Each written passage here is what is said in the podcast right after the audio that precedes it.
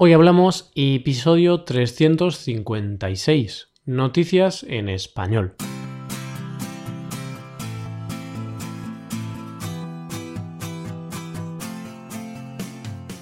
Bienvenido a Hoy Hablamos, el podcast para aprender español cada día.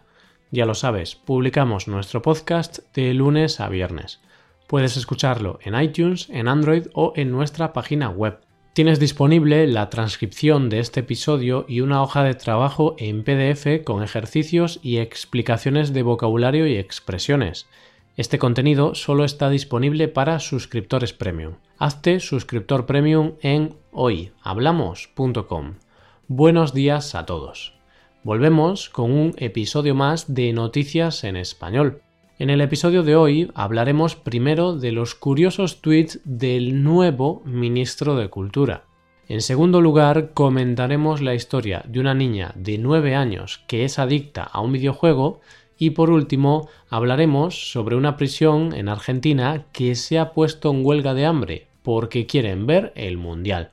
Hoy hablamos de noticias en español.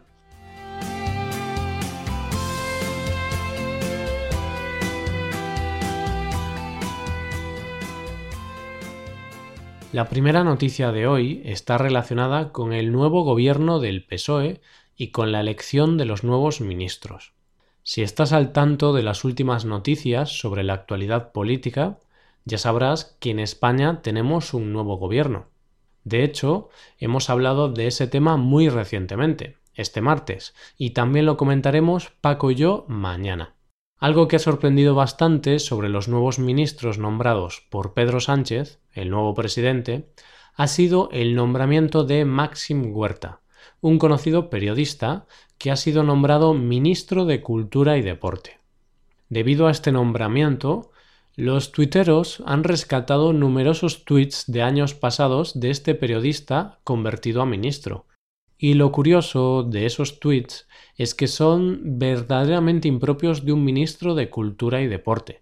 ¿Por qué son impropios? Pues porque dice algunas sandeces que no debería decir un ministro de Cultura.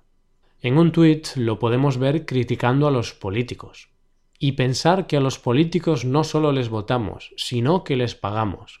En otro tuit, en otro tuit afirma que odia el deporte Humberto Eco. Odio a los deportistas. Yo, el deporte.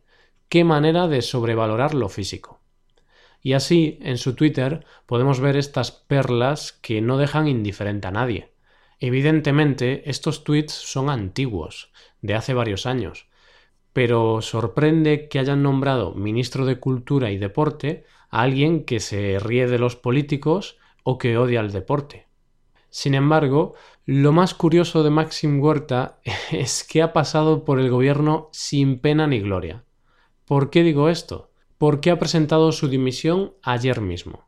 Pero no, no pienses mal, no ha presentado su dimisión por lo que decía en esos tweets, sino que la ha presentado porque ha salido a la luz un documento donde se demuestra que en 2006 y 2008 intentó defraudar dinero a Hacienda. Por este motivo ha decidido dimitir, para ser transparente y consecuente con sus ideas. Creo que este ha sido uno de los ministros que menos han durado en el cargo, porque había sido nombrado hace apenas una semana. La segunda noticia de hoy es sobre videojuegos. ¿Conoces el juego Fortnite? Es un juego muy popular hoy en día. Yo, la verdad, tan solo lo conozco de oídas. Nunca he jugado ni sé exactamente en qué consiste. Y resulta raro en mí, puesto que antes me gustaban bastante los juegos de ordenador, aunque ahora es verdad que cada vez juego menos. Cosas de ser un adulto y tener menos tiempo libre. Bueno, la noticia está relacionada con este juego, con Fortnite. La noticia nos cuenta que una niña de 9 años ha tenido que ir a rehabilitación debido a su adicción a este videojuego. La verdad es que no resulta raro escuchar esta noticia. Millones de personas están enganchadas a este juego. Sin duda es el juego del momento. Por eso, sobre todo los niños, no se despegan de la pantalla y se pasan el día en el ordenador o en la consola echando partidas. Sin embargo, el nivel de adicción de esta pobre niña de 9 años es triste. Según relatan sus padres, la niña se pasaba hasta 10 horas al día jugando. A veces se hacía pis encima por no dejar de jugar, comenzó a aislarse, a mostrarse nerviosa y perturbada, también bajaron sus notas en la escuela e incluso alguna noche se la pasaba en vela jugando al juego.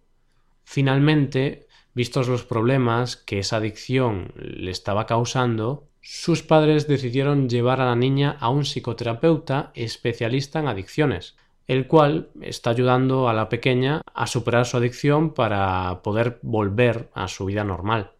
Por supuesto, por este caso no podemos condenar a los videojuegos y decir que son algo malísimo, pero sí que es cierto que debemos controlar un poco más a los niños pequeños y mm, estar atentos por si cambian su conducta debido a pasar demasiado tiempo jugando algún juego determinado.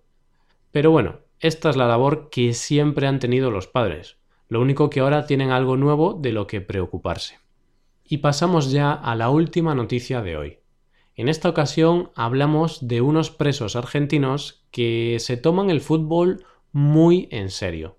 Como posiblemente sabes, el Mundial de Fútbol está a la vuelta de la esquina. Quedan pocas semanas para la celebración de este importante evento futbolístico, quizá el evento más importante de todos los de este deporte.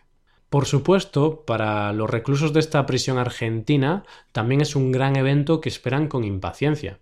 Pero, desgraciadamente, la televisión por cable está estropeada en su prisión.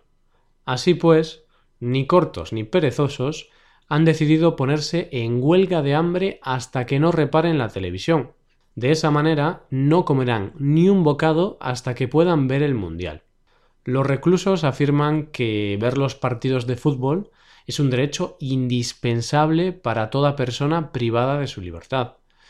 Me sorprende la pasión por el fútbol que tienen en Argentina y me impresiona ver hasta dónde son capaces de llegar por poder disfrutar del Mundial.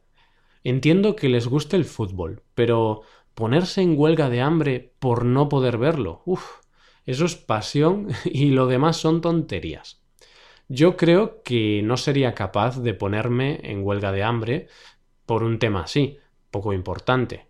Pero bueno, quién sabe, quizá ver el fútbol es algo bastante importante para estos hombres ya que al estar en prisión, pues es probable que se aburran bastante. Y con esto llegamos al final del episodio. ¿Qué te han parecido las noticias? ¿Te pondrías en huelga de hambre si no te dejan ver el fútbol? Yo no. Me gusta mucho comer y no me gusta tanto el fútbol. Esto ha sido todo por hoy. Te recuerdo que en nuestra web puedes mejorar tu español de distintas maneras.